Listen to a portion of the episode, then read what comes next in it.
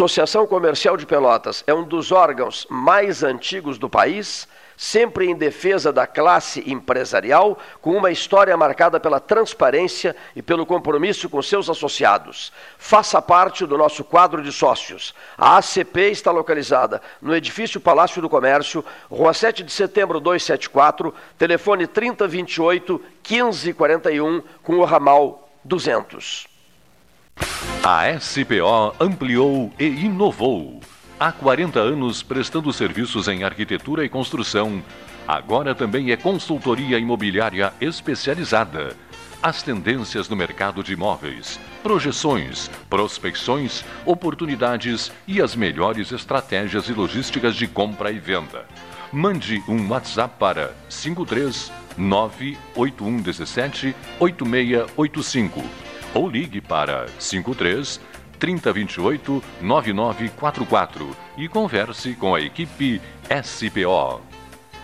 Bom Sul, qualidade em carnes suínas e bovinas. Avenida Fernando Osório, 6959. Telefone 3273 9351. Lembrou de pegar a máscara, mas esqueceu da carteira? Relaxa. Chegou a Banrifest, a nova pulseira de pagamento contactless dos cartões de crédito Banrisul. Na hora de pagar é só aproximar sua Banrifest da maquininha. Não precisa nem encostar. Ah, ela é a prova d'água, para você usar até na hora de lavar as mãos. Combine seu novo jeito de pagar. Vista sua Banrifest. Peça já a sua no app Banrisul Digital. Suba no caixote do Café Aquário para debater a duplicação da BR-116. A Ecosul está no ranking das cinco concessionárias com melhor índice de desempenho ambiental do país. A boa notícia chega junto com a data que celebra o Dia Mundial do Meio Ambiente. Com essa avaliação, a ANTT quer estimular as boas práticas socioambientais. Temos orgulho dos nossos programas de redução do consumo de água, energia limpa, produção de mudas nativas, separação de resíduos, frota sustentável, entre tantas outras ações do nosso cotidiano. Somos Eco. Somos Ecosul. Genovese Vinhos, Delicateces, produtos de marca, a qualidade de sempre.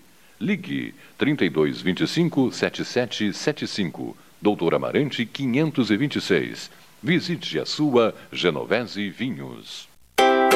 Transformar sonhos em realidade. A Life Sleep Comfort chegou para ser a primeira multimarcas premium de colchões da região sul. As melhores marcas mundiais: a americana Simmons, a espanhola Flex, a francesa Epeda, todas em um só lugar. Tecnologia e qualidade internacionais com preço acessível. Life Sleep Comfort. Em Pelotas, na Osório, esquina Voluntários, na Professor Araújo 1458 e no Shopping Pelotas.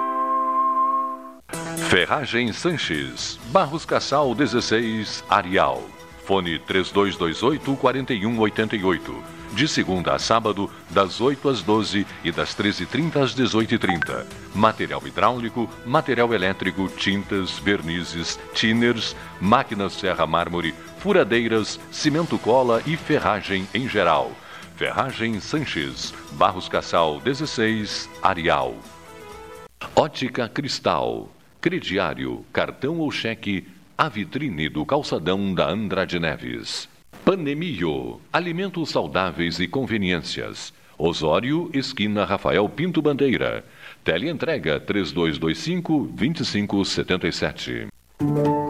Agora, além dos alertas meteorológicos enviados por SMS pela Defesa Civil, você também pode receber informações sobre a Covid-19. Para se cadastrar, envie um SMS com o número do seu CEP para 40199. Você pode cadastrar quantos CEPs quiser. E quem já recebe as mensagens da Defesa Civil não precisa se cadastrar de novo. Governo do Estado do Rio Grande do Sul. Novas façanhas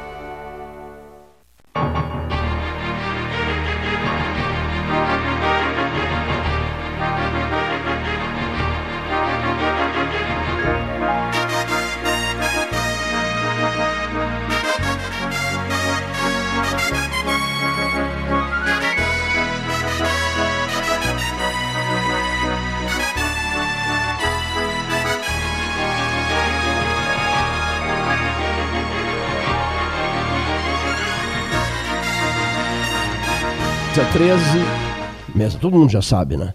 Que é a mesa 13. Às 13 mais 11, hora oficial Ótica Cristal, o endereço da Andrade Neves, o calçadão da Andrade e o calçadão da 7 de setembro.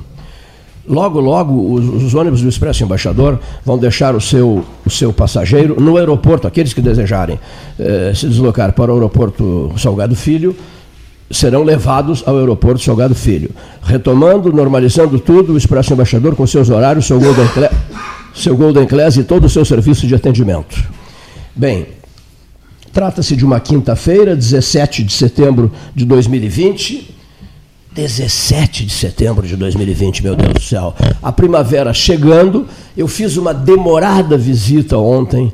Digo assim, bom, cessa tudo enquanto a antiga musa canta, que um poder mais alto se levanta. Levar um abraço afetuoso a Ilse e ao Ricardo Klein, amigos de uma vida inteira.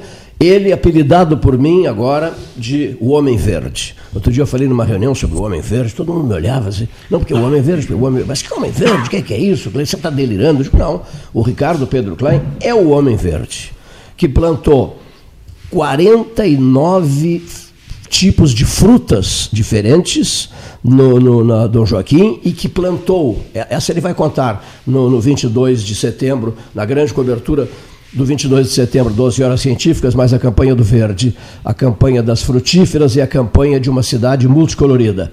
Ele plantou 178 é, abacateiros no passado esqueci o local, cento, ele, conta, ele conta depois, 178 abacateiros.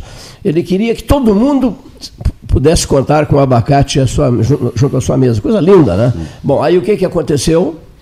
O que, que aconteceu? Colocaram animais lá, embaixo dos abacateiros. Sabe quantos abacateiros sobrou? Um. Um abacateiro sobrou. E, e eu quero transformar isso, esse depoimento dele, é, num depoimento decisivo para conscientizar pessoas de que não adianta nada nós fazermos uma campanha de quase dois anos e meio defendendo uma causa de transformar Pelotas numa uma cidade maravilhosamente verde, se a irresponsabilidade, a falta de educação comandarem o espetáculo. Aí vão derrubar tudo e nós vamos vegetar miseravelmente do ponto de vista de correndo atrás de uma sombra. Sairemos correndo atrás de uma sombra qualquer por conta da irresponsabilidade do exercício da cidadania, uma das coisas que eu mais prego nesta minha vida. Vou repetir a frase, muita gente não entendeu, pois eu vou repetir a frase nem que seja a última coisa que eu venha fazer nesta vida, eu vou trabalhar dois anos e quatro meses pró verde em Pelotas. Não eu, o 13 horas. A marca é o 13 horas. Né? Então, o 13 horas, o 13H, esse sobre o qual eu tanto falo, vai abraçar essa causa, custe o que custar. Insisto, custe o que custar. Né? É, eu lembro, eu conversava outro dia com vários amigos que trabalharam no projeto Taim, nos anos 80, não sei se vocês lembram, nos anos 80, e foi na insistência. Como é que, como é que começou a coisa? Começou assim, ó. Eu fazia, não tinha Facebook, nada naquela época, absolutamente nada. Não. É? Essa maravilha que hoje é a rede social, que ajuda a vender uma ideia, uma boa ideia, uma ideia voltada para o coletivo, para a comunidade toda. Então, como não havia Facebook, nem eu imaginava que fosse surgir um dia rede social, eu acho que nem telefonia celular havia nos anos 80. Então, o que foi que eu fiz? Todos os dias eu procurava o Clair Lobo Rochefort, a Virginia Fetter, enfim, a turma do Diário Popular. Todos os dias, todos os dias eu mandava uma, uma noticiazinha. Projeto Taim, uh, uh, mostra fotográfica no Taim, etc. O grupo se organiza para atuar no Taim. Todos os dias. Como é que terminou o projeto? Foram nove edições, durante nove anos. Como é que terminou? Terminou da seguinte maneira a Rede Globo aí, a Rede Globo aí, fazendo um Globo Repórter sobre o Taim, helicópteros, mais helicópteros do governo do Estado, aviões liberados à época pelo Antônio Luiz Rocha de Oliveira, então presidente do grupo Joaquim Oliveira, apoio de toda a ordem, das universidades, apoio da Polícia Rodoviária Federal, fiz, fiz muita amizade com aquele pessoal, com o Altair Benítez, etc, etc. Ou seja, virou o assunto da moda. O governador do estado, Simval Guazelli, apoiando uma barbaridade. Torre nova, monocanal, torre monocanal DDD, embarcações novas, reforma de todos os, os alojamentos da Estação Ecológica do Taim.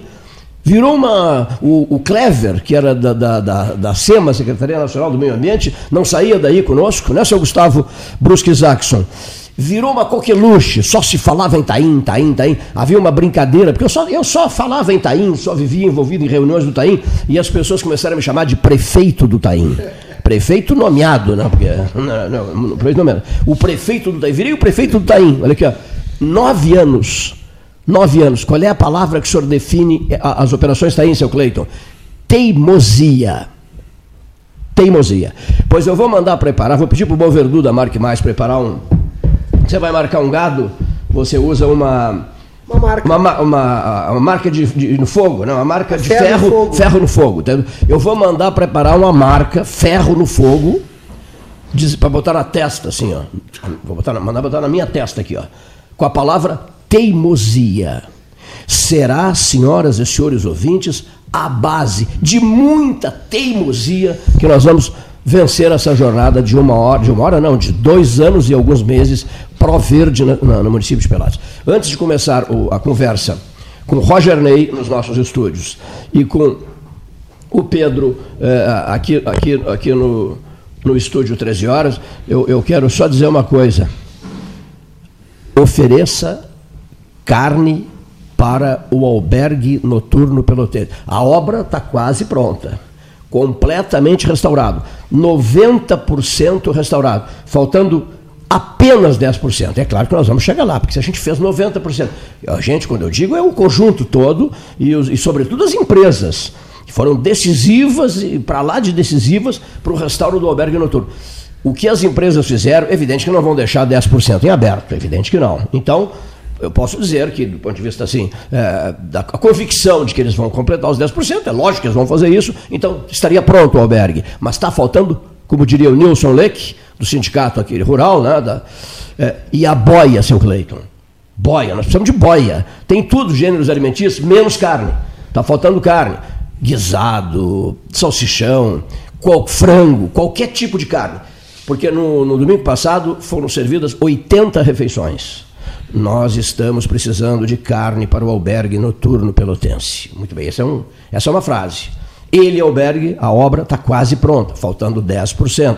Ana Kleinovski me avisa, me informa de tudo que está acontecendo por lá. Ajude a completar esse, esse esforço coletivo, eh, esse apelo feito aqui. Carne, senhoras e senhores ouvintes, carne. Precisamos de carne no albergue, para o albergue noturno e, e aqueles que lá se encontram. Eu costumo chamá-lo de Hotel dos Desvalidos.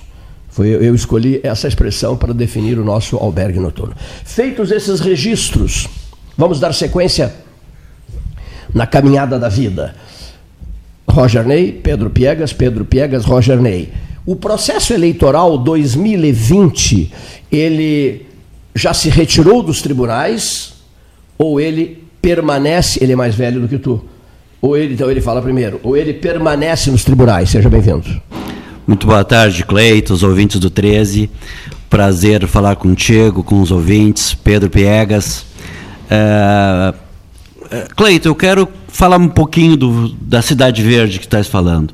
Isso é uma das minhas paixões e eu, eu, penso que essa nossa conversa hoje tende a ser, ser tensa por conta do, dos últimos acontecimentos, então isso aí já me deixou mais tranquilo, mais calmo. Recebi vocês e, em meio verde. No meio, do verde. verde. É. É, eu quero que o amigo um dia conheça, eu estou fazendo um pomar, eu já estou com 130 mudas de árvore frutíferas.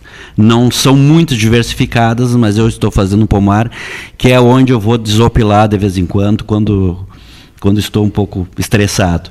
É, é, a minha, é uma das principais paixões da minha vida, é plantar árvore, é cultivar, e, e, isso me faz bem. Começando a conversa nesta tarde, nesse programa, falando de verde, certamente já me deixou mais tranquilo e mais feliz. Mas, respondendo a tua pergunta, eu acho que o, que nós estamos no, no meio do processo, tá? Nós, e está longe de acabar.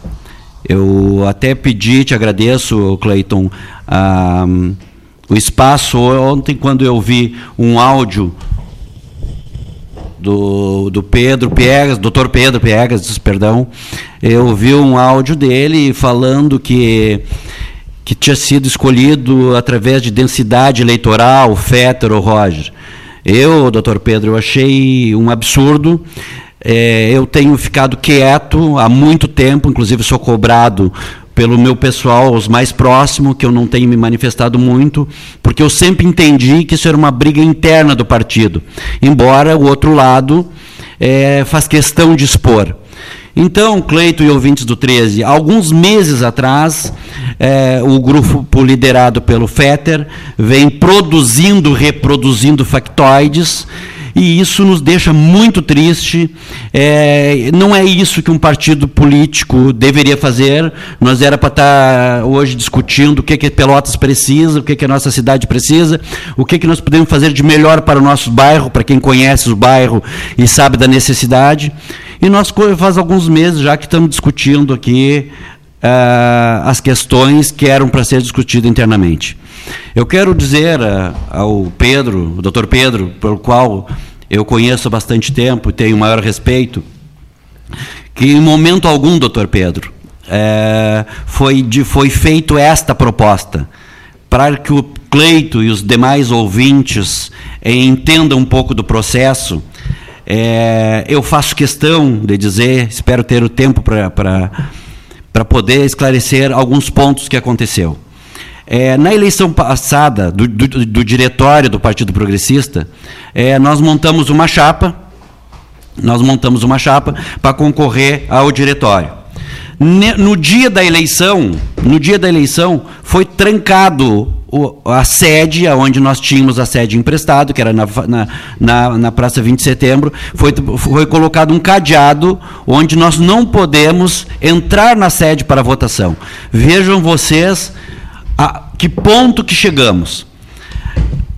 Com isso, nós fomos fazer a eleição, então, que estava marcada para esse dia na Câmara de Vereadores. Neste, neste dia, nós elegemos uma chapa da qual foi escolhido eu presidente. É, e o que me deixa mais triste, Cleito e ouvintes, é que eu conheço o Fetter há muitos anos. Eu trabalho com o Fetter desde 2000. Quando a, a deputada, sempre a deputada Leila Fetter, concorreu a prefeito de Pelotas, o doutor, o doutor Valnei Tavares concorreu a vice. E ele, doutor Valnei Tavares, um amigo que, que, eu, que, eu, que eu considero muito, um homem sério, é, me convidou para concorrer a vereador. Então, desde lá, sempre eu tive, tivemos no mesmo lado. Sempre trabalhei próximo ao Fetter. O que que, o que, que acontece? Nos últimos, principalmente é, nos últimos tempos, é, o Fetter, para mim, se tornou uma pessoa irreconhecível. Por vários motivos. É, poucos, pouco, poucos meses antes, há, uns três, quatro meses atrás, eu frequentava a casa do Fetter e o Fetter, frequentava a minha casa. Tá? Seguidamente, quase que semanalmente.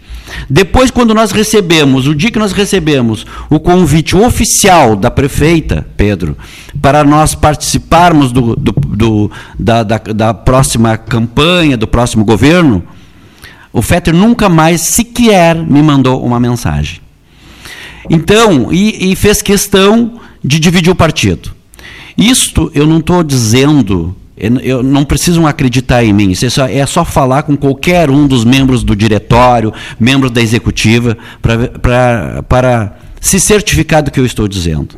Então, é uma, uma coisa lamentável, triste, que nos angustia, que nos deixa triste. Não é desta forma que a gente gostaria de fazer política. E as coisas de lá para cá só pioraram. Então, é uma, é uma situação muito, muito complicada, muito difícil Pedro, principalmente sobre o áudio que tu mandasse ontem para o 13, porque isso nunca foi discutido, densidade eleitoral. Até porque, se nós for discutir, a conta, a matemática também não fecha. Porque veja você que o Fetter, a última vez que ele concorreu a deputado estadual, ele obteve 12 mil votos em Pelotas.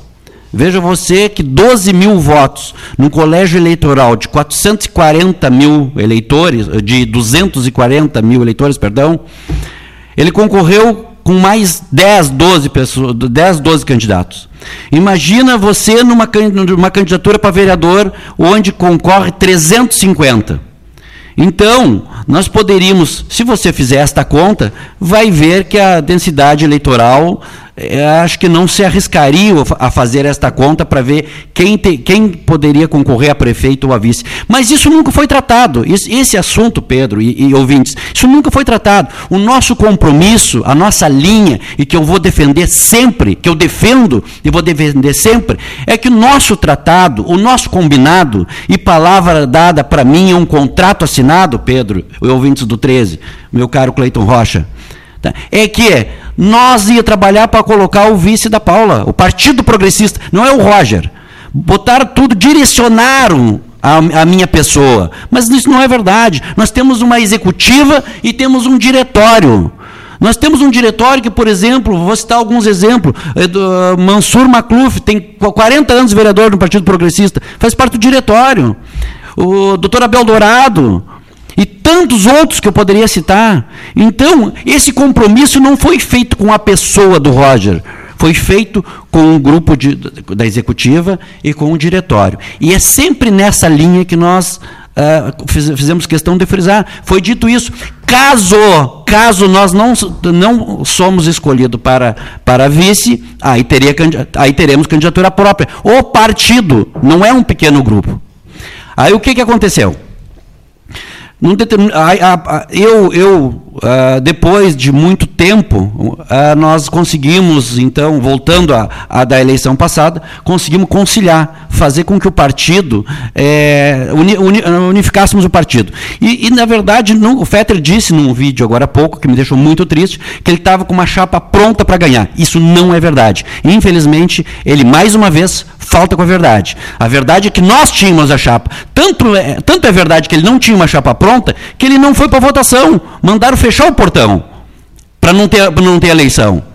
Então ele não teve, me deixou muito triste de ouvir dele, Fetter, um homem que eu conheço na, da vida pública há 20 anos, dizer uma barbaridade dessa. Assisti, infelizmente, assisti isso num vídeo há pouco tempo. Então, o que, que aconteceu? A partir do momento que nós conseguimos, depois de, de muito tempo, idas e vindas a Porto Alegre, voltar, conseguimos pacificar o partido. E isso nós conseguimos através de muita conversa, de muito diálogo com ambas as partes. Feito isto, nós, qual era a nossa ideia? Projetar o Partido Progressista para a eleição de 2020. Isso em 2019. Certamente o doutor Pedro não, não, não estava no partido, tem muitas coisas que não tenha conhecimento. Eu estou fazendo questão de, de, de, falar algumas coisas assim, um apanhado geral para entender, para ver onde que eu quero chegar. O que, que aconteceu? O partido, então, unificado, até então unificado, eu propus tá, uma comissão de, pré, de uma comissão da, da, da, executiva do partido, do membro do diretório do partido, para falar com os pré-candidatos a vereadores. E entre estes, estes, entre esses membros, eu convidei o Fetter, para que ele fosse um dos membros. Era o Fetter, era o Marcelo, um rapaz que estava chegando, estava vindo do PSD, e um velho conhecido meu, que era o Celister. O que, que aconteceu de fato nisto, de verdade? E eu quero que ele, Fetter, me diga que não é verdade. O que eu estou falando aqui hoje. O que, que aconteceu de fato? A partir do momento que eles começaram a falar com os pré-candidatos, eles se apropriaram dos pré-candidatos como se fosse propriedade da comissão. Eles esqueceram que tinha um partido político. Simplesmente o partido político foi desrespeitado. E logo em seguida, a vice-presidente e o secretário-geral do partido começaram a mandar notas para o jornal falando em nome do Partido Progressista, no nome do Partido Progressista, sequer como me consultar. Então eu fui desrespeitado sempre. Aí veio a, a tal convenção, que é outro factoide produzido e reproduzido por muitas vezes. Onde eles disseram, fizemos uma pré-convenção e ganhamos. Não é verdade. Eles tiveram 28 votos de 60. 28 votos de 60, gente, pelo amor de Deus. 28 votos de 60 não chega a metade. Então, onde que ganharam a convenção? Primeiro que fizeram a revelia. Mas isso aí, é, isso aí na minha concepção, era uma matéria ultrapassada. Mas, infelizmente, isso foi usado agora pela executiva estadual. E aí as coisas. Aí vamos fazer a convenção. Chegamos o dia da convenção, tentaram adiar o local da convenção porque não aceitavam que fosse num bairro, não aceitavam, chegaram a dizer no vídeo, e eu tenho vídeo gravado, que não poderia ser no CTG Farrapos, porque não tem rua calçada para chegar ao CTG Farrapos. Na hora de buscar voto, eles vão em qualquer vila, em qualquer bairro. Eu vou dizer uma coisa, eu moro há 30 anos em Pelotas e há 30 anos moro no bairro. E tenho muito orgulho de defender as pessoas que moram no bairro. E sei andar em, rua calçada e sei andar em rua sem ter calçamento. Eu fui muito criticado por ter feito é, fora da área central e feito no CTG Farrapos. Pois bem, fizemos a convenção. Eles pediram para trocar de local, trocar dia, não levaram. Fizemos a convenção. Na convenção, nós ganhamos a convenção, gente. Nós ganhamos a convenção no voto. Nós ganhamos a convenção no voto. 27 a 21. E por que que tiraram mesmo? Tapetão. Tapetão. Golpe. Não tem outra palavra a não ser tapetão ou golpe. Porque no voto, como eles não me ganharam o diretório no ano, na eleição passada, por isso que eu fiz questão de frisar, também não iam me ganhar agora. Aí só tinha uma forma de fazer. Tira no tapetão. Aí recorreram para Porto Alegre, criaram uns meios que nós temos que é o que nós estamos discutindo na justiça e vamos ganhar, vamos provar na justiça. Eu tenho convicção que nós vamos provar que a nossa chapa foi escrita dentro do tempo, transcorreu com a maior lesura, com a maior responsabilidade e nós vamos provar isso ou não existe justiça. Bom, então a pergunta inicial que eu fiz, já vou passar a palavra ao Dr. Pedro Piegas, é, continua o jogo sendo jogado dentro do tribunal, é isso? Exatamente. E vamos até o final. E vamos ganhar o jogo. Bom, depois eu já tenho pre preparado, evidentemente, a próxima pergunta a, a, Roger Ney, na medida em que estão sendo anunciadas as, as composições eleitorais para 2020. Pedro Piegas. Boa tarde, Cleiton. Boa tarde aos ouvintes. Boa tarde, Roger. Uh, eu queria iniciar dizendo uh, que eu gostei muito de ouvir uma frase tua, onde tu dissesse que se o PP não for vice, vai haver apoio à candidatura do Fetter. Então eu espero que em breve, quando a prefeita Paula anunciar, anunciar a coligação com o PTB ou com o PSL, que o senhor esteja conosco. Uh, quanto às questões passadas do partido, realmente, o senhor disse que eu cheguei há pouco no partido. É verdade, eu retornei há pouco no partido porque já, já fiz parte do partido, talvez o senhor não lembre, mas em momentos passados. Mas então eu vou, não vou me ater a essas questões a respeito da eleição do diretório e a, como o senhor falou, a campanha do ex-prefeito, ex-deputado Fetter João, deputado estadual, em eleições passadas, porque eu não acompanhei essa eleição uh, apoiando o Fetter. Mas eu acredito que talvez essa votação uh, não tão expressiva, que eu não posso chamar de baixa, porque é longe de ser baixa, talvez se deva, se deva um pouco a, a rixa e as discussões internas do partido. Se tivesse um partido mais unido, com certeza, um candidato da densidade do tamanho de Fetter Júnior, com certeza a eleição teria sido diferente. Mas eu quero fazer aqui apenas alguns esclarecimentos. Uh, que bom que o senhor tem, uh, o senhor acha que o senhor vai ganhar na justiça, porque eu, já o meu entendimento é diferente. A gente vem travando algumas batalhas e eu, se eu, se em algum momento eu lhe faltei com respeito, acredito que eu não tenha feito isso, vou tentar lhe explicar os argumentos que eu usei, mas a gente tem, tem feito as coisas dentro da legalidade temos procurado, nunca procuramos a justiça, quem procurou a justiça em primeiro lugar foi o senhor, nós procuramos o partido para tentar reverter uma irregularidade. O senhor fala que o debate está sendo feito agora, que ele podia ter sido feito antes, eu não concordo com o senhor novamente. Eu acho que nós propusemos um debate no dia 2 de agosto, na pré-convenção na Associação Rural de Pelotas, que vocês, que o senhor e os seus aliados se furtaram a participar. Pois bem, foi decorrido isso, passou, nós entendíamos que não havia necessidade de fazer a convenção. A convenção foi marcada numa terça-feira à noite, num lugar de difícil acesso, e aí não há demérito nenhum, nem. Não Vocês não estão acostumados com o bairro, né? Mas o voto está lá no bairro, Pedro. Tu também talvez não conhece, mas o voto lá. Como é que na hora de buscar o voto vocês vereador, vão no bairro? Eu, vou, eu só vou pedir, vereador, que assim como eu não lhe fiz na sua primeira intervenção. Eu estou tentando, parte. mas eu não te prometo senhor, que eu vou conseguir. Tá bem, por favor, então o senhor tente, porque eu consegui não lhe interromper também, apesar de tudo que o senhor falou. O senhor não tem razão, aí quem não tem razão fica tá quieto. Bem, eu estou com a palavra, vereador. Estou com a palavra? Obrigado.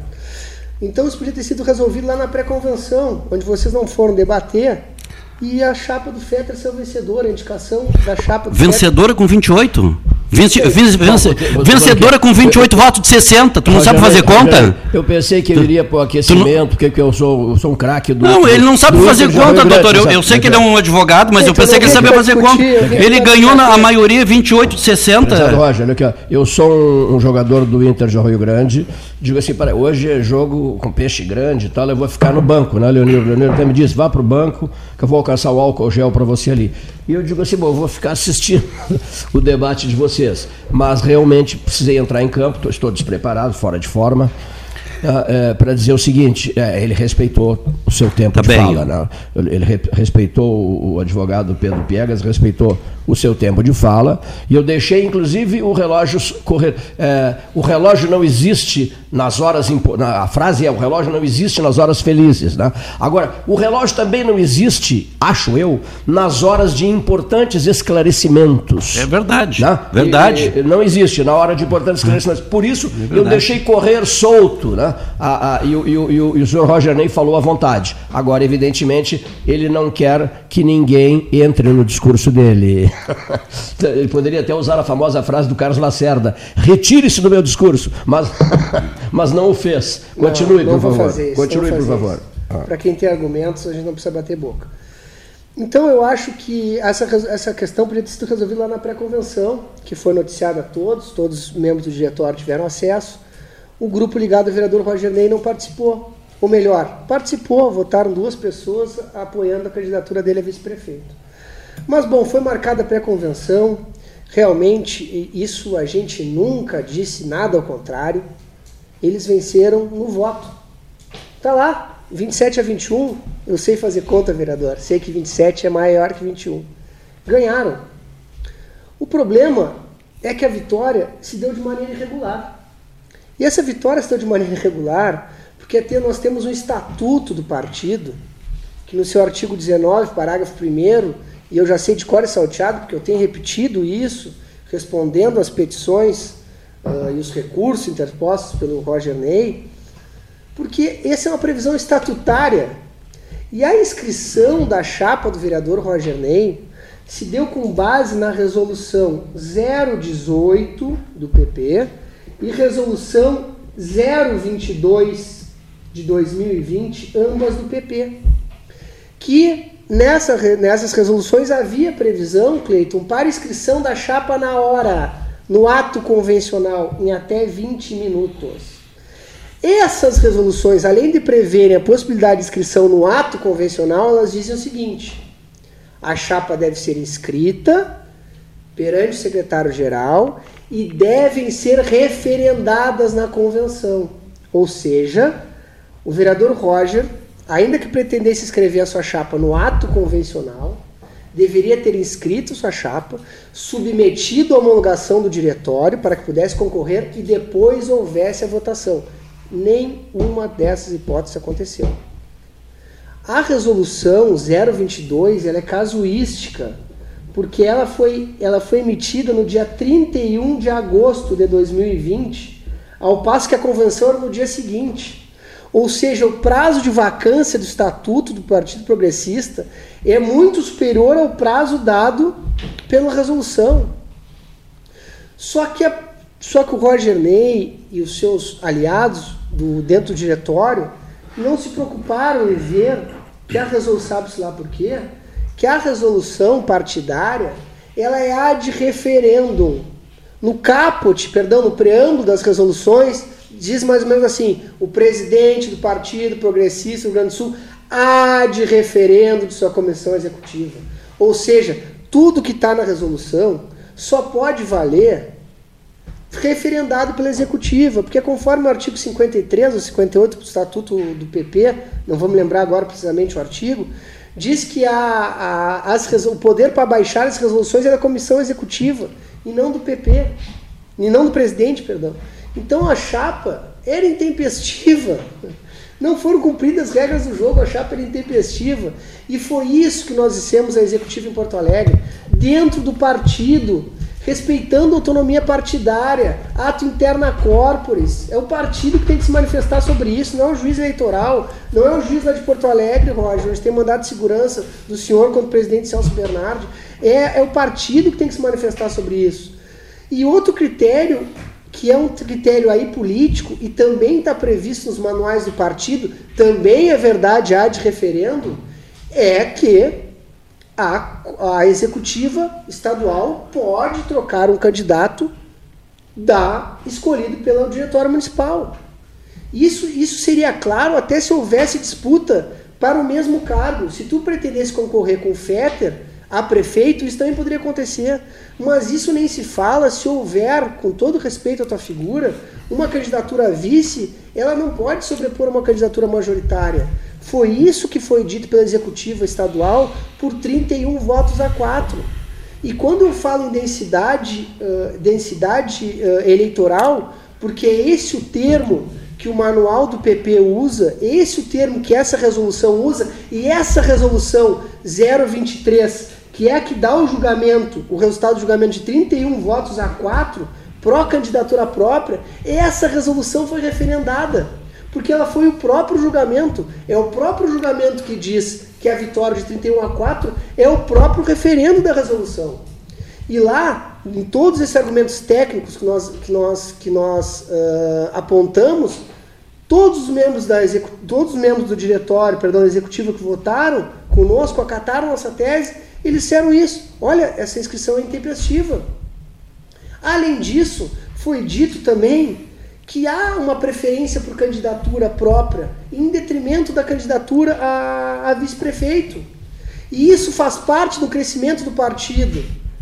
E eu acho que é engraçado que se fala tanto em partido pelo teu lado, Roger, mas na hora de apresentar uma nominata a vereador, a nominata da chapa que acompanhava o ex-prefeito Fetter Júnior tem 32 candidatos.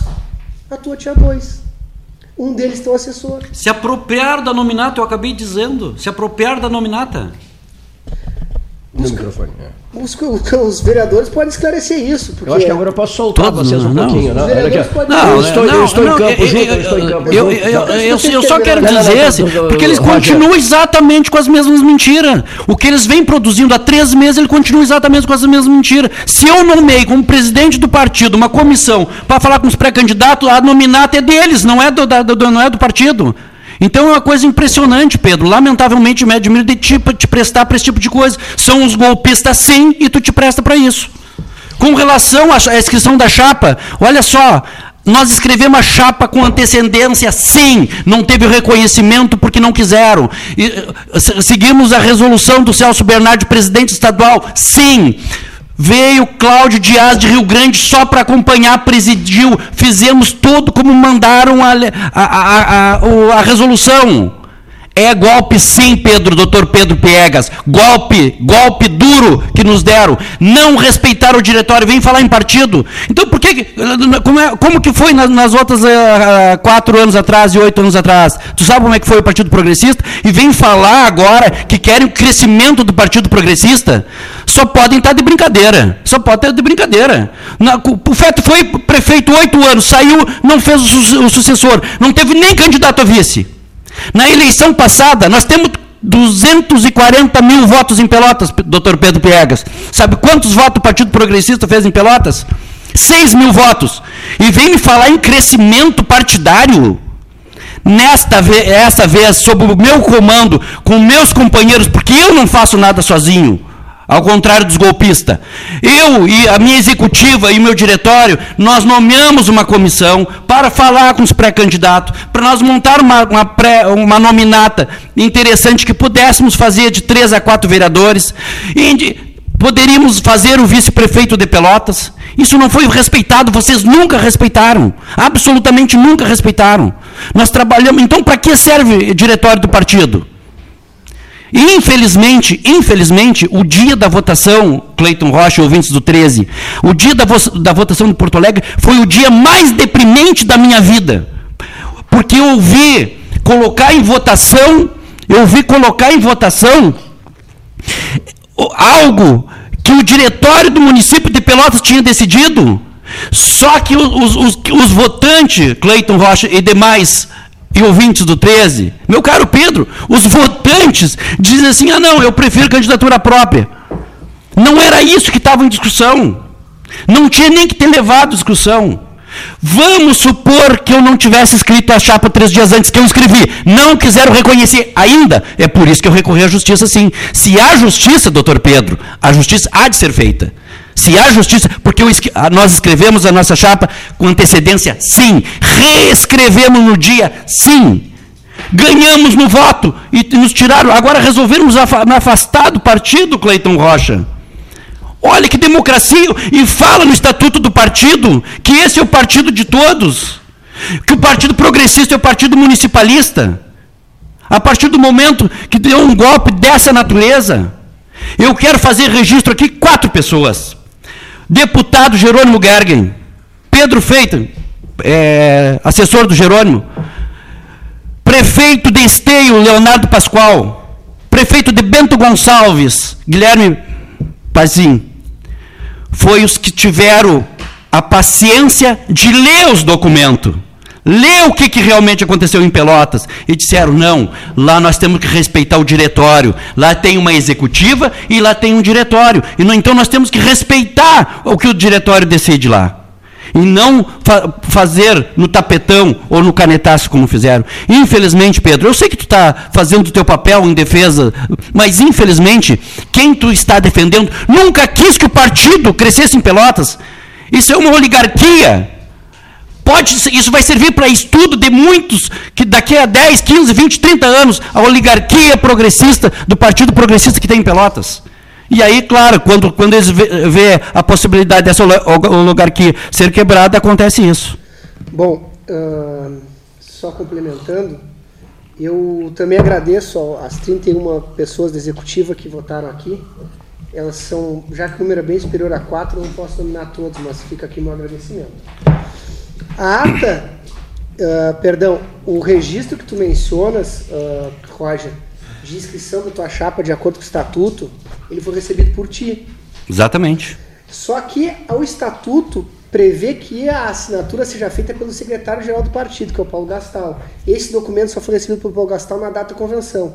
E mais, textualmente na ata. É bom dar o nome completo, né? Paulo Francisco Grigoletti Gastal, secretário-geral do partido. Uh, e caso, Roger, não sei se tu te, te lembra disso, mas isso está na ata e é público,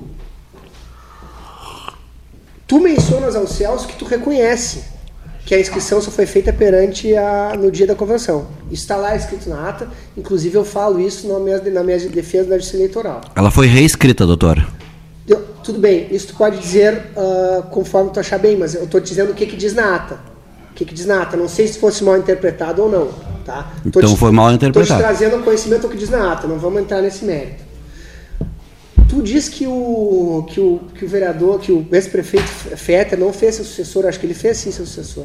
Seu sucessor é Eduardo Leite, que foi chefe de gabinete. Progressista? Progressista? Não, não é progressista? Mas nós estamos falando de partido aqui. Progressista, vereador. Nós estamos falando de partido. Progressista no espírito do seu prefeito Fetter Júnior, seu ex-prefeito, e não se preocupa, ele não se preocupa com essa polarização. Nós achamos que podem surgir outras possibilidades Doutor Pedro, não deixe de te iludir, doutor Pedro. Tu também, Vossa Excelência, Vossa Excelência também vai deixar sem iludir. Vai também vai ser teleguiado. Mais um teleguiado do doutor Fetter. Me perdoe, o senhor não pode cair nesse discurso PSDB que só o PSDB tem vez, vereador. Mas quem, mas quem está dizendo isso são vocês. Quem está dizendo e são o vocês. que se alia o PSDB. Mas, olha, mas é uma questão dele. Partido, mas, o, doutor Pedro, Vossa Excelência sabe, e o senhor, e o seu vereador que o senhor representa sabe, nós, o, o, o, o progressista. Mim, eu estou falando por mim, Pedro Piegas, advogado. Então tá, mas o Partido Progressista, o Partido Progressista é governo. Partido Progressista é governo. Não, é uma opção nossa. Nós não chegamos no final do, do, do, do, do, de um governo e vamos dizer agora nós vamos pegar o caminho A ou o caminho B. Partido Progressista é governo. E por ser governo, se tem erros na administração Paula Mascarenhas, o Partido Progressista tem culpa. Se tem acerto e êxito, o Partido Progressista ajudou. E é por esse motivo que você tem dificuldade de entender. Essa é a grande dificuldade de entender. Como que, nós trabalhamos por esse governo, nós trabalhamos junto com esse governo, esse governo aparece muito bem, obrigado, E aí surge uma nova candidatura? A troco de quê? Tem, qual é o interesse real? O interesse real é o povo de Pelotas. O Partido Não, aí já é piada, né, Pedro? Por que, que é piada, vereador? Não, aí já é piada. Por que, que é piada? É. No momento de crise, no momento que não se sabe o futuro dessa cidade nos próximos anos, apresentar uma liderança capaz de reestruturar essa cidade. Só ele é capaz, ninguém mais. Mas eu não estou podendo falar, Cleiton, aí vai ficar um pouco difícil. Mas então, culpe-se quem? Culpe-se o coordenador do debate. Expulse-se o coordenador do debate daqui. Que se retire o coordenador do debate. Não, se esse tivesse sido acordo, meu querido caro Cleiton Rocha. Vou colaborar com vocês, os dois vão colaborar comigo. Olha aqui, não, eu estou colaborando. Não, não, os senhores não, não os senhores não estão colaborando comigo. Olha aqui, ó. Eu sou amigo pessoal dos dois, tá? Então, em nome disso, eu vou fazer o seguinte pedido: que cada um se limite à sua fala. E depois eu estou sendo generoso porque eu estou deixando que vocês concluam o raciocínio de vocês, por longo que seja. Perceberam isso não? Por longo que seja. Queixa-se o senhor Pedro Piegas. A palavra, pois, o senhor Pedro Piegas. Com a palavra, pois, o senhor Pedro Piegas. Respondendo ao questionamento do vereador Roger, ele me perguntou por que esse projeto, por que, uh, por que o projeto pelo, pela candidatura própria do FETER? Porque a gente quer resgatar algumas coisas que já se perderam nessa cidade. A gente acha que a nossa cidade está abandonada, foi eleito um governador que não olha para a nossa cidade. E a gente acha que nesse momento de crise, de incertezas que virão, a gente precisa de alguém com capacidade técnica comprovada. E a gente acha que essa pessoa tem nome e sobrenome, Adolfo Antônio Fetter Júnior. A prefeita Paula, nos momentos de crise, e não soube conduzir o nosso município. Não está sabendo. As coisas não estão acontecendo. E acho que o nosso futuro é muito ruim. 91 mil pessoas receberam auxílio emergencial aqui em Pelotas. Isso, isso importa em 250 milhões. Mais o dinheiro que já entrou da saúde. Então, quando as coisas, esse dinheiro acabar, as coisas vão ficar muito mais difíceis que já estão. Não pode fazer campanha política. Aqui. Exatamente, não, tudo bem. Todo mundo mas sabe, é, é, que se tornou um debate político, sim, mas sim, eu vim para de, eu vim para debater. Eu não tenho 120 mil para pagar para a Justiça Eleitoral. Eu vim para debater a, a, questão jurídica, acho que foi isso, perdão, Cleiton. Bom. Posso falar? Eu só quero saber se. Agora, eu, agora, o doutor agora, Pedro queixou-se, olha aqui, ó. E, doutor Pedro, o senhor concluiu o seu raciocínio? É, quer dizer mais alguma coisa, é, e em seguida eu passo a palavra. Enquanto, enquanto isso, o Roger Ney, enquanto isso, deixa eu lembrar aqui. Eu mesa quero, 13. Quero, só, agora só um É que é uma notícia de última hora, pois não, por favor. Pois não, pois não. Por favor. Pois não. Uh, não, a respeito de um processo judicial, um mandado de segurança impetrado pelo vereador Roger Ney, uh, foi reconhecida a incompetência da Justiça uh, Comum de Porto Alegre, um mandado de segurança que ele move face do, do presidente progressista a nível estadual, Celso Bernardi, foi reconhecida a competência da 34ª uh, Zona Eleitoral de Pelotas, que ontem à tarde julgou improcedente a reclamação proposta pelo vereador Roger Eu vou pedir licença só para dizer o seguinte, esta é a mesa de debates do 13, uh, Palácio do Comércio, muito bem. É, Palácio do Comércio, Salão Amarelo, Hora Oficial Ótica Cristal, hora oficial ótica cristã. Eu preciso olhar a hora aqui, as pessoas ficam mandando 400 mil mensagens, eu não consigo olhar a hora. São 13 horas e 54 minutos, é isso? 13 horas e 54 minutos. Genovese Vinhos, a linha custo-benefício na sua Genovese Vinhos, e de tudo que você precisa, e vinhos de todas as nacionalidades e regionais, Serra, Campanha, etc, etc a sua Genovese Vinhos à sua disposição. O frigorífico Tesmer com a mesa 13 horas. A ferragem Sanches. Vocês já estiveram na ferragem Sanches?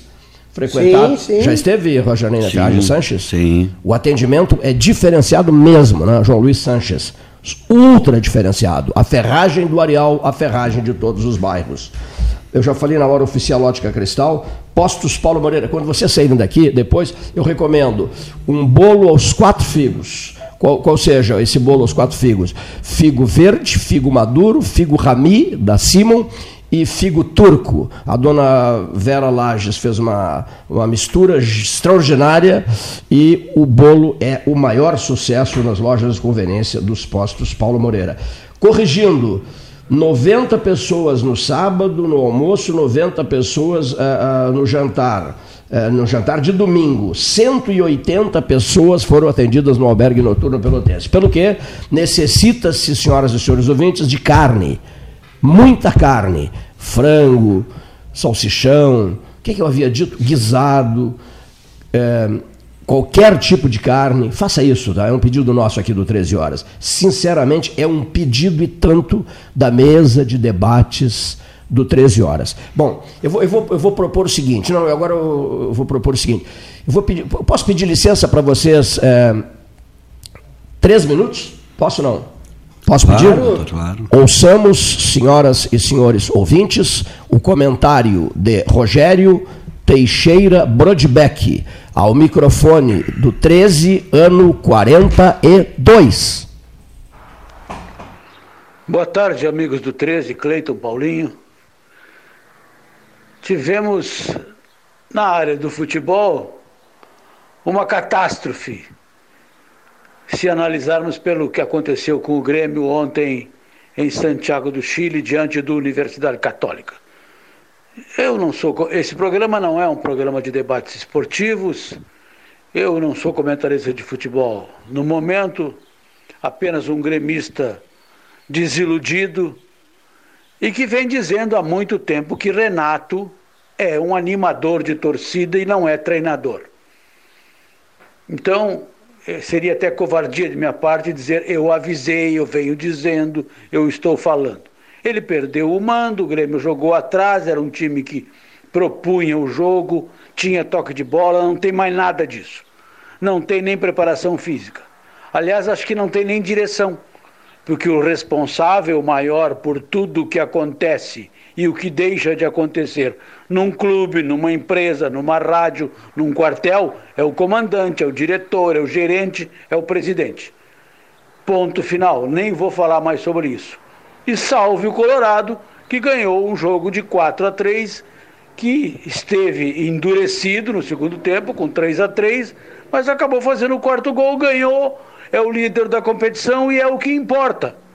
Lambam algumas feridas que ficaram, alguma coisa mal trocada ou mal escalada, mas o conjunto da obra, o Inter está bem. E isso é o que importa.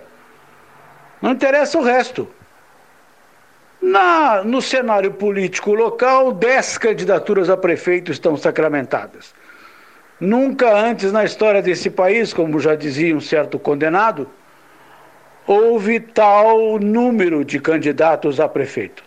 Sinal que não é tão ruim assim. Em Porto Alegre há 13 candidaturas.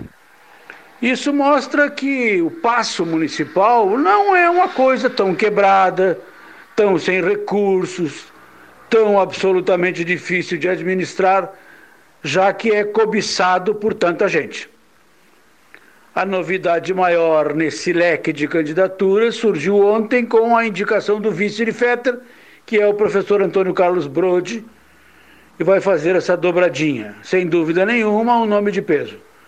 Falando em nomes, temos nomes conhecidos, nomes é, absolutamente é, de todos conhecido, até nomes obscuros de quem nunca se ouviu falar. Tem para todos os gostos, tem para todos os tipos, tem para todas as ideologias, tem para todos os. até para não ideólogos. Enfim, é uma competição política que vai ter para todos. Todos poderão votar e dizer: não, vou votar nesse por causa daquilo, vou votar naquele outro por causa daquele outro. Não se pode criticar ou se queixar da falta de opções. Elas existem para todos os gostos. Vamos ver o que vai acontecer com tudo isso. Era isso por hoje, nesta quinta-feira, com sol entre nuvens, meio teimoso, meio tímido. Vamos à luta. Uma boa quinta, uma boa semana a todos. Muito bem, muito bem, Rogério Teixeira Brodbeck, ao microfone do 13H. Ai, que microfonia mortal, rapaz, até parece aquela rádio, como é que é a nossa cidadezinha, aquela lá, nosso povoado? O Passo do Boi Magro. Olha aqui, ó. Olha aqui só.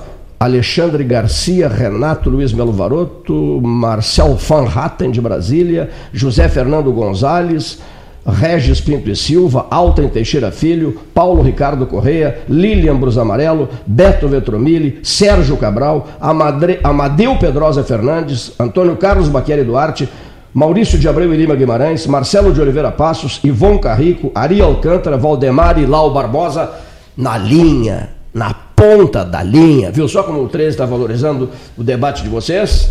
Queixe-se, digam que depois eu conduzo, é, digamos assim, dando oportunidade a todos e, e, e esses todos acabam falando demais. Então serão punidos, os dois. A punição é a seguinte: cada um terá direito a cinco minutos, correto? Quem é o próximo? É, Roger Ney? Acho que é o Roger. Bom, deixa eu, deixa deixa eu retirar o meu, o meu, o meu Eterna. Né? Esse Eterna, esse Eterna, Matic já cobriu as eleições de João Paulo I, João Paulo II, Bento XVI e Francisco. Quatro papas. Ótica Cristal, Joaquim Júlio.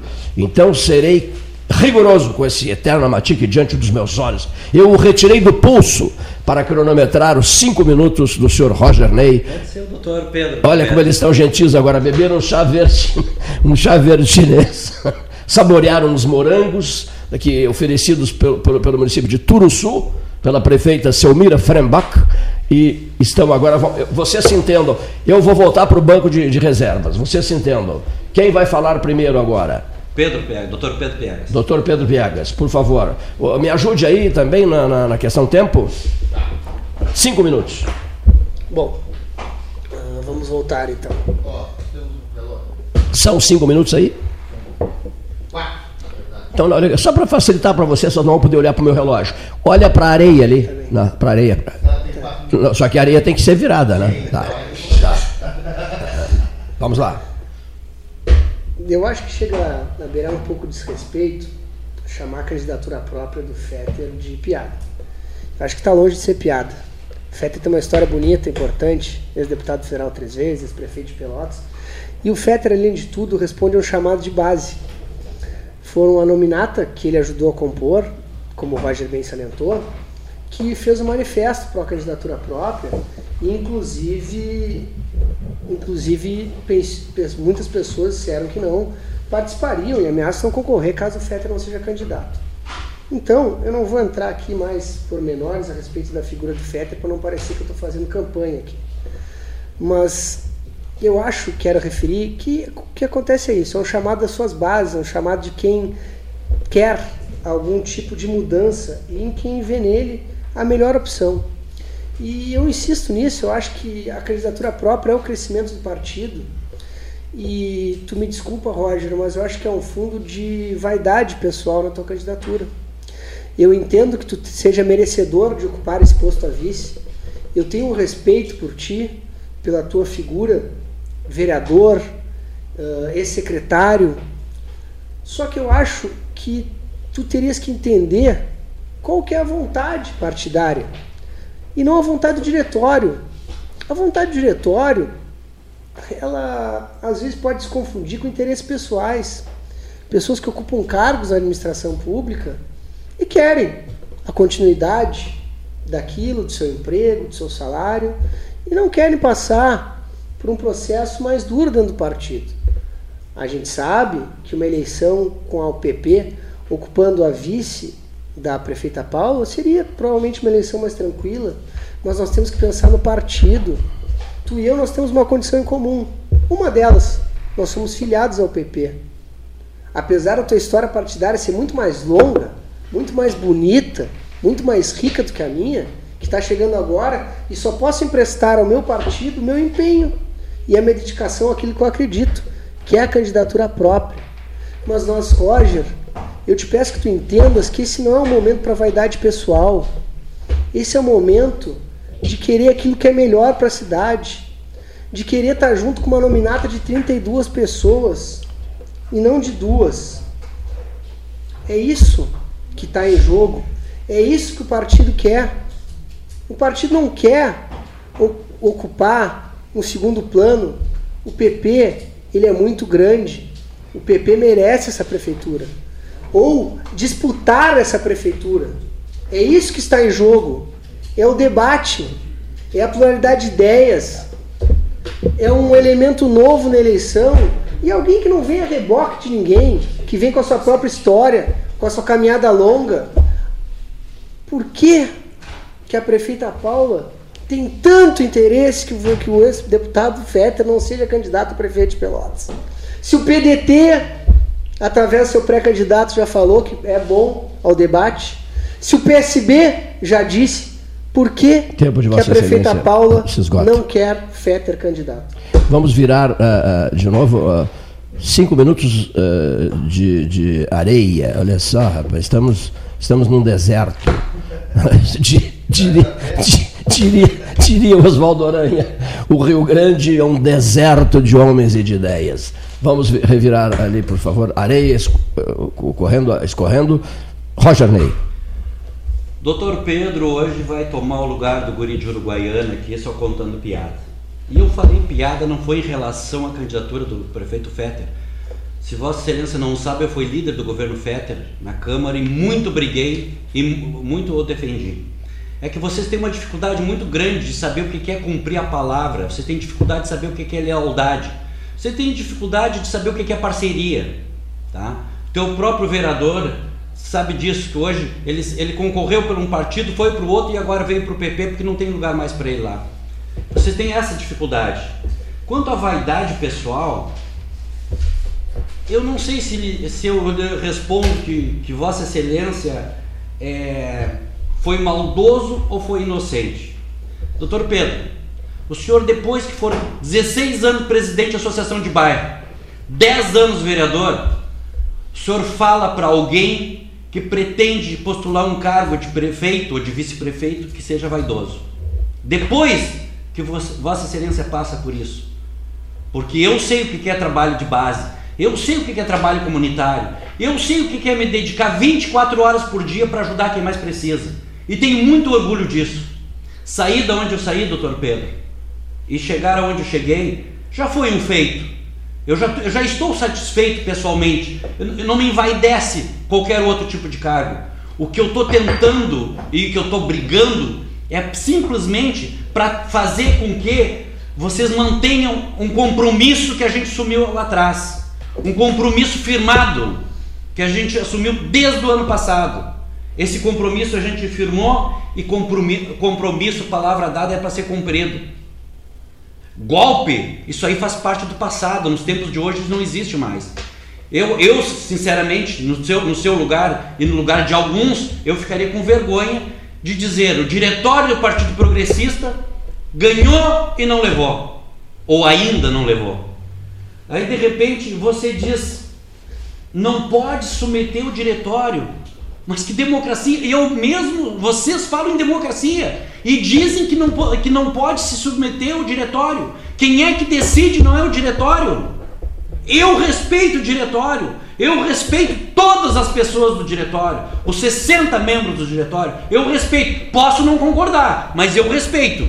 Mas eu não tiro dois ou três ou quatro e vou teleguiar eles para redes sociais, para mandar falar com um, com outro, para causar uma guerra de nervo, causar um conflito interno. Eu não faço isso, doutor Pedro.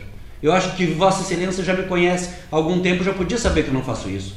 Então não tem vaidade pessoal nenhuma, não tem problema nenhum. Eu quero ver o melhor da minha cidade. E eu sei o que é melhor para a minha cidade. E é por isso que eu, que eu defendo esse projeto. Muito obrigado aos ouvintes, obrigado ao Cleito e uma boa tarde a todos. Muito bem, então está encerrada né, a, a, a, conversa, debate, debate, né? Debate entre Roger Ney e entre Pedro Piegas, no Salão Amarelo do Palácio do Comércio. São agora 14 horas 10 minutos, hora oficial Ótica Cristal. Vamos às nossas mensagens, voltaremos em seguida com os nossos comentaristas.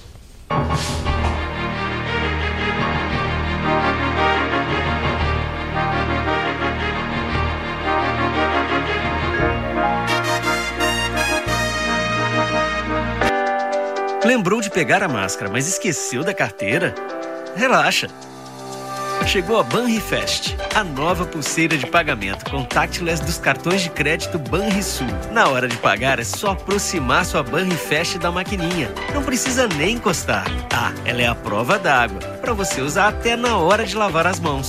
Combine seu novo jeito de pagar. Vista sua Banrifest Peça já a sua no app Banrisul Digital. Em tempos de pandemia, a solidariedade é cada vez mais urgente. A campanha do Agasalho Ecosul convida você a doar um abraço em forma de agasalho. Selecione as peças que pode doar, higienize e deixe nos pontos de coleta da campanha. Rede T Farmácias, Postos do Guga, Macro Atacado Treixel, SESI, Colégio Gonzaga e G Gotuso. Vamos juntos abraçar essa causa e transformar o frio em calor humano. Ecosul, sempre ao seu lado. Há 40 anos prestando serviços em arquitetura e construção, a SPO ampliou e uniu a sua experiência de mercado à inovação.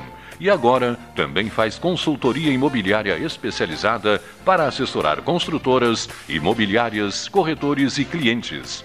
As tendências do mercado de imóveis, projeções, prospecções, oportunidades e as melhores estratégias e logísticas de compra e venda você encontra na SPO.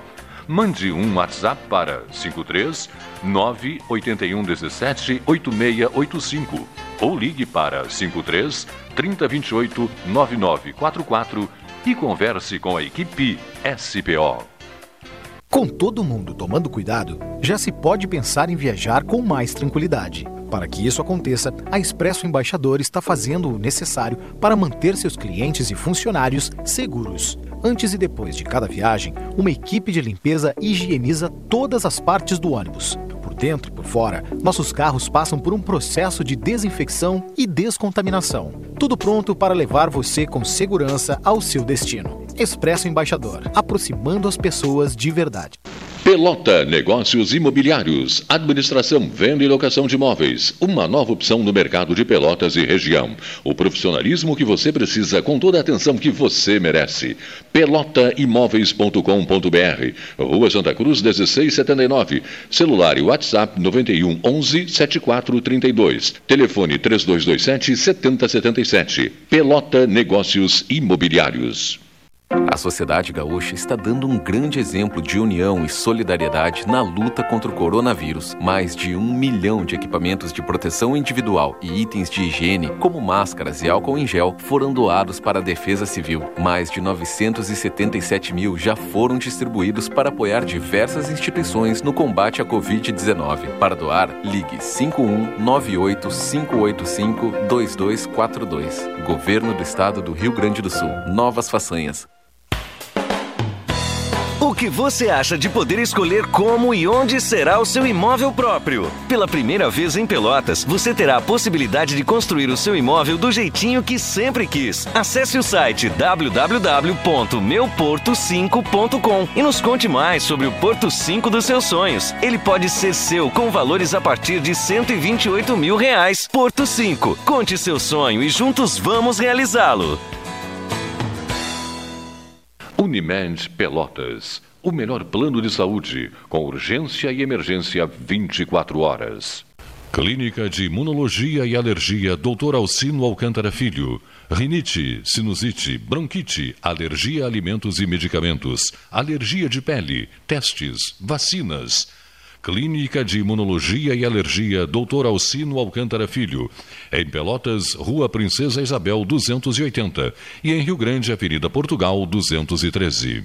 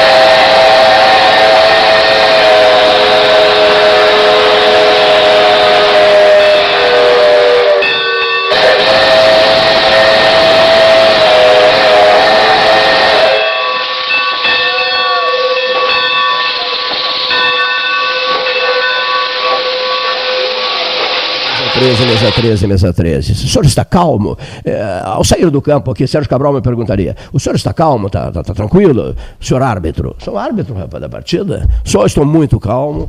Depois que usamos a areia do deserto para demarcação de tempo, olha aqui só, as coisas se ajeitaram, eu saio de campo com a sensação, como é que o camarada diz? Com a sensação do dever cumprido. Hoje vou dormir, vou deitar e dormir o sono dos justos no meu travesseiro. Muito obrigado, também chega de entrevista. Isso é o árbitro falando agora, depois de deixar o, o campo. De, cadê? Aqui que não foi usada, olha aqui, não foi usada, olha aqui só. Ela não foi usada. Mas está pronto, não foi usada. Viu só como eu sou generoso com os convidados? Não foi usada. Olha aqui. Professor Renato Luiz Melo Varoto, ao microfone do 13H. Cleiton, boa tarde aos ouvintes. Finalmente estamos com o quadro de candidatos praticamente definido. Falta ainda alguns vices, porque eh, sempre se disse que no Brasil eh, vice não vale nada, mas nessa eleição municipal, o vice tem tido um valor de joia da coroa. Né? Se disputa vice assim como se disputa o reino da Inglaterra. É, é uma coisa inacreditável uh, que tenha dado esteja dando ainda muita confusão as indicações de vice nas de, pelo menos nas principais chapas. Chegamos ao final do prazo eleitoral com um número de candidatos que me parece excessivo uh, por duas razões. Primeiro, porque a esquerda vem dividida e, como eu já disse e vou repetir, Nelson Rodrigues tem toda a razão. A esquerda só se une na cadeia. Então, se a esquerda pretende a prefeitura de Pelotas, deveria ter se unido. Mas pode ser que consiga, não estou dizendo que não. Por quê? Porque há bons candidatos. E a segunda questão que eu vejo, a direita também está dividida. Então, isso torna bastante difícil que nós possamos é, tomar uma atitude de competência é, na disputa para quem quer é, tirar a prefeita Paula Mascarenhas. Se querem, deveriam ter se unido mais. Agora, se não querem,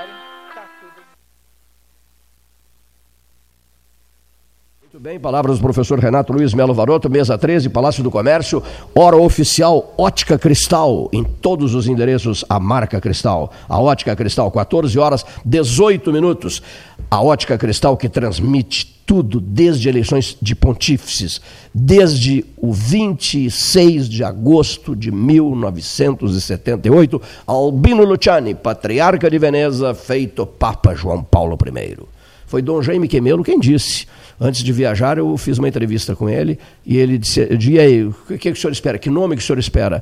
Que pontificado? Que, senhor, que linha de pontificado o senhor espera? E ele me disse assim: pois que venha uma mistura de João, o Papa da bondade e, e, uma mistura de Paulo, o Papa da sabedoria. Que venha um João Paulo. E veio. João Paulo I. E eu ali com a hora oficial ótica cristal. José é o primeiro nome dele. Fernando na sequência. Gonzales de sobrenome. José Fernando Gonzales, advogado, professor e não quis concorrer absolutamente a nada. Pelo que eu registro o meu sinal de indignação. José Fernando Gonzales. Boa tarde, 13 horas. É um prazer voltar a conversar com os ouvintes. Um assunto que já atormentou o Brasil no ano passado e volta agora a atormentar, é essa questão das queimadas no norte e no nordeste do país e agora no centro-oeste também, lá no Pantanal. Né? Nós que vivemos aqui no sul e quem não conhece assim eh, o Brasil, de vê-lo de perto, digamos assim, não, não tem ideia do que seja aquele, aquela região do país, uma região em que um, uma longa temporada de sequeiro se abate e aí então tudo pega fogo. A, a, sensação que se tem andando pelo interior do estado do Tocantins ou do estado de Goiás nessa época do ano agora é de que a qualquer momento tudo pode queimar, é? porque a o sequeiro é tanto, a umidade do ar é tão baixa que o incêndio é uma, uma, uma consequência quase que natural daquilo. Né? E se nós somarmos a isso o descuido das pessoas de jogar um, um toco de cigarro na margem de uma rodovia, qualquer gesto como esse pode acarretar uma, uma grande queimada. Mas no Brasil, eu acho que a pior de todas as queimadas que nós enfrentamos é essa exploração político-ideológica das queimadas. Ou de tentar culpar especificamente este ou aquele governo pelas queimadas.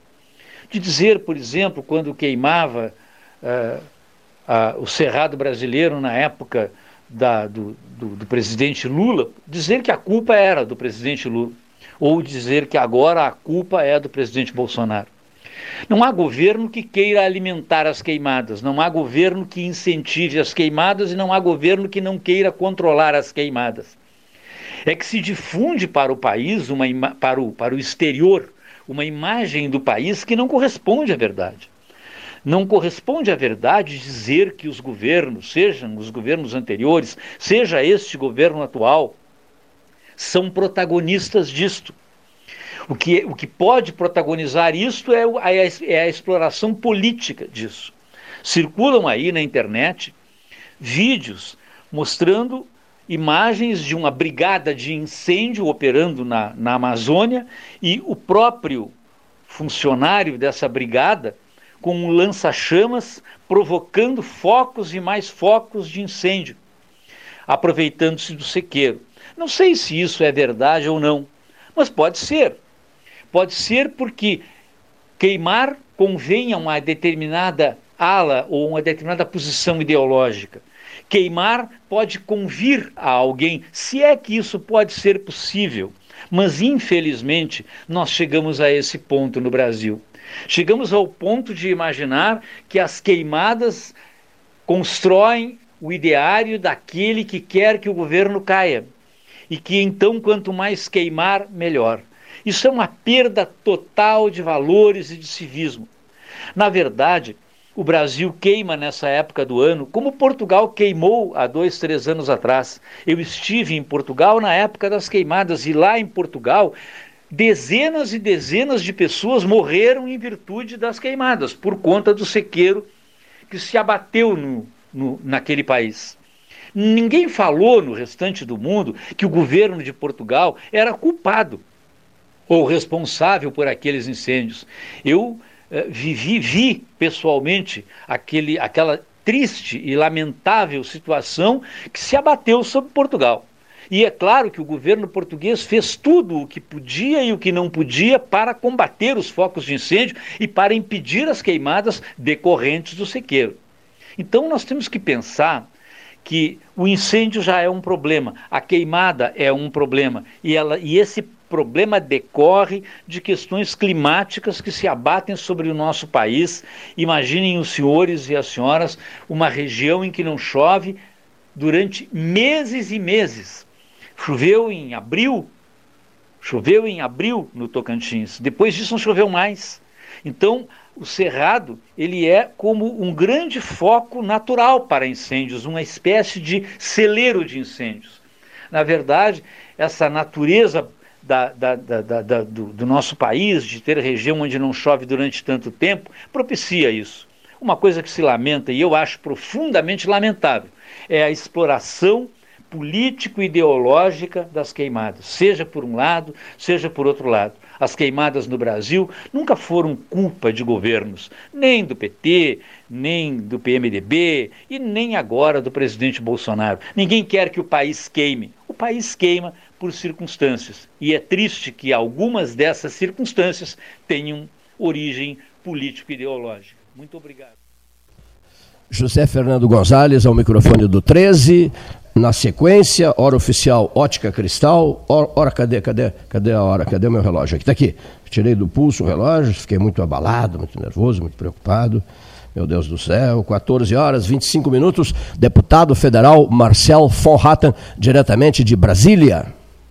Olá, meu amigo Cleiton Rocha, Pelotas 13 horas. Satisfação mais uma vez falar com todos os ouvintes é o novo ministro da Saúde empossado. Na verdade, estava na interinidade, General Pazuello, agora empossado ministro da Saúde, vem realizando um trabalho muito bom, é, fazendo realmente uma gestão desta crise do coronavírus nesses últimos meses, né?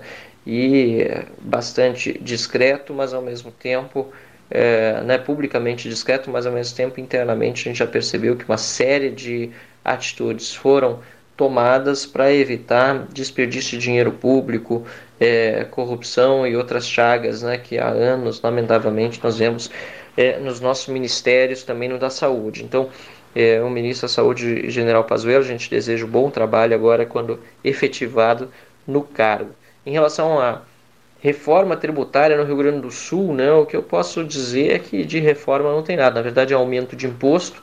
O povo já percebeu isso e, claro que o povo percebendo a pressão sobre os deputados é muito grande e é uma ampla maioria de deputados já se declararam contra essa reforma tributária do governo do Rio Grande do Sul. Tem nada a ver com a reforma tributária aqui de Brasília, que é uma reforma realmente para simplificar, para dar mais dinamismo à atividade empreendedora. É preciso realmente fazer uma reforma que descomplique como essa que está sendo tratada aqui em Brasília. Aliás, não faria nenhum sentido o governo do Rio Grande do Sul fazer uma reforma tributária agora, sendo que em poucos meses nós vamos ter aprovado a reforma aqui no Congresso Nacional.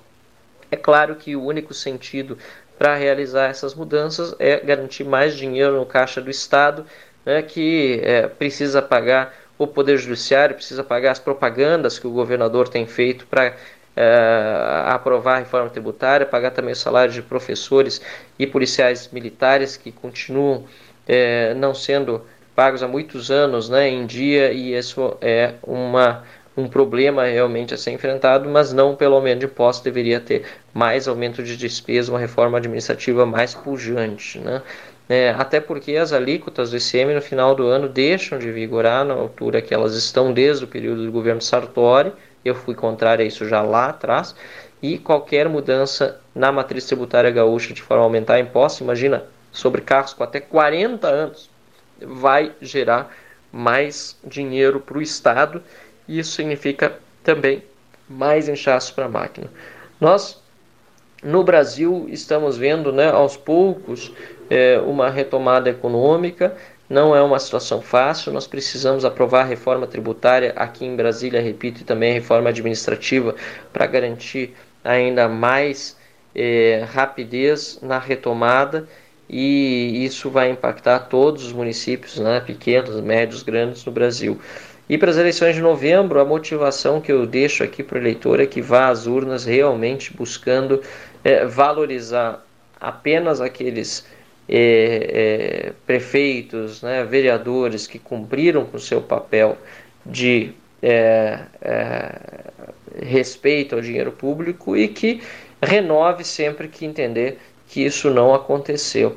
É o grande momento em que nós podemos fazer a diferença nós temos compromisso com a democracia é, e é muito fácil reclamar né, dos políticos que nós temos em Brasília, ou mesmo nos nossos municípios. É fácil e também é necessário reclamar né, quando fazem coisas que estão erradas, mas também é muito fácil ir na urna e votar bem. É importante lembrar que ninguém chegou a uma Câmara de Vereadores ao Congresso Nacional que não fosse pelo voto e é por meio do, do voto que nós vamos continuar mudando o Brasil. Meu amigo Cleiton, muito obrigado, obrigado a todos os debatedores que estão participando sempre do programa.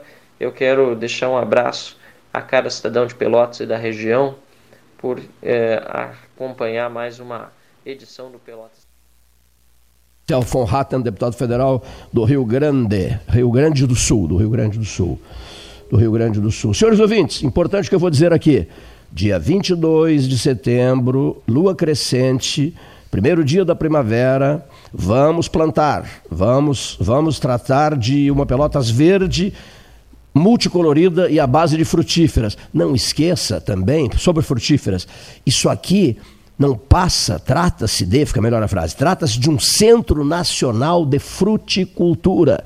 Se não cuidarmos da fruticultura, né, Guinter? Nós estamos fritos. Olha aqui, ó. por isso precisamos trabalhar com muitos entusiasmos em 2020, 2021 e 2022 e seja o que Deus quiser. E o que, ele vai querer? Ele vai querer uma pelotas verde, multicolorida, à base de frutíferas. Compre o seu canivete.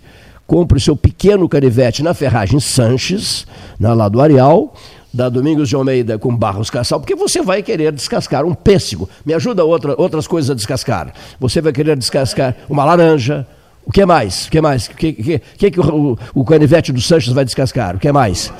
Uma pera? Uma pera? Uma maçã? É, Para fechar a conversa, Alexandre Garcia, ao microfone do debate 13H.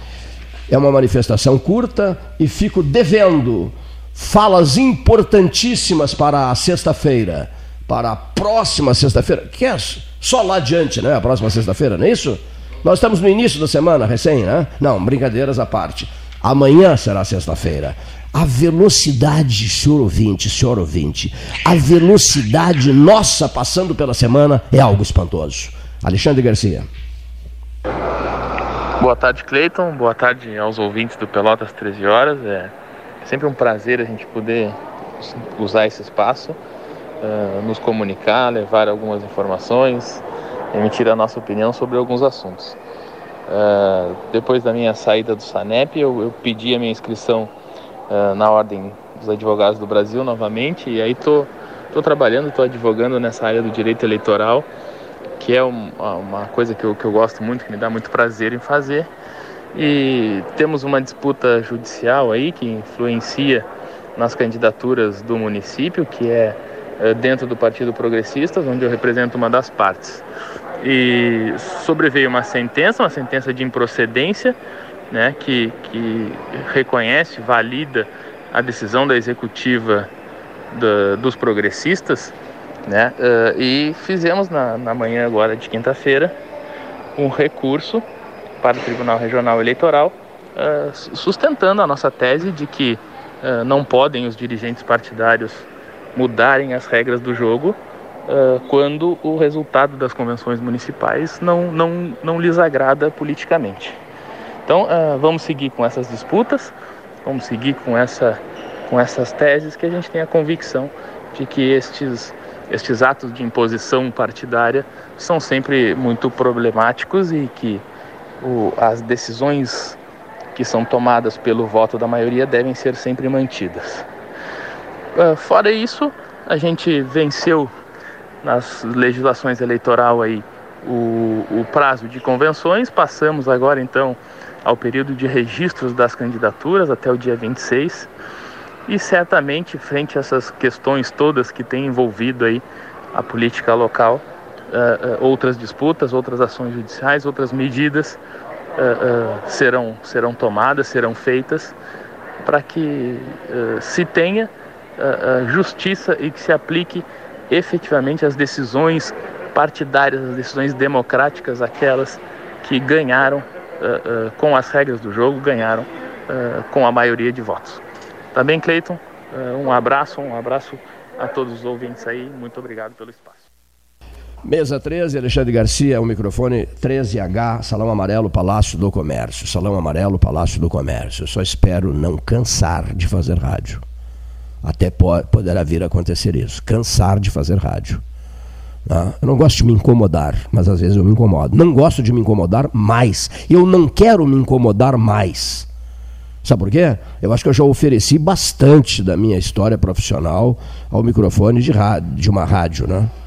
Afinal de contas, eu não vou nem fazer a contagem das décadas para que eu não fique assustado. Boa tarde.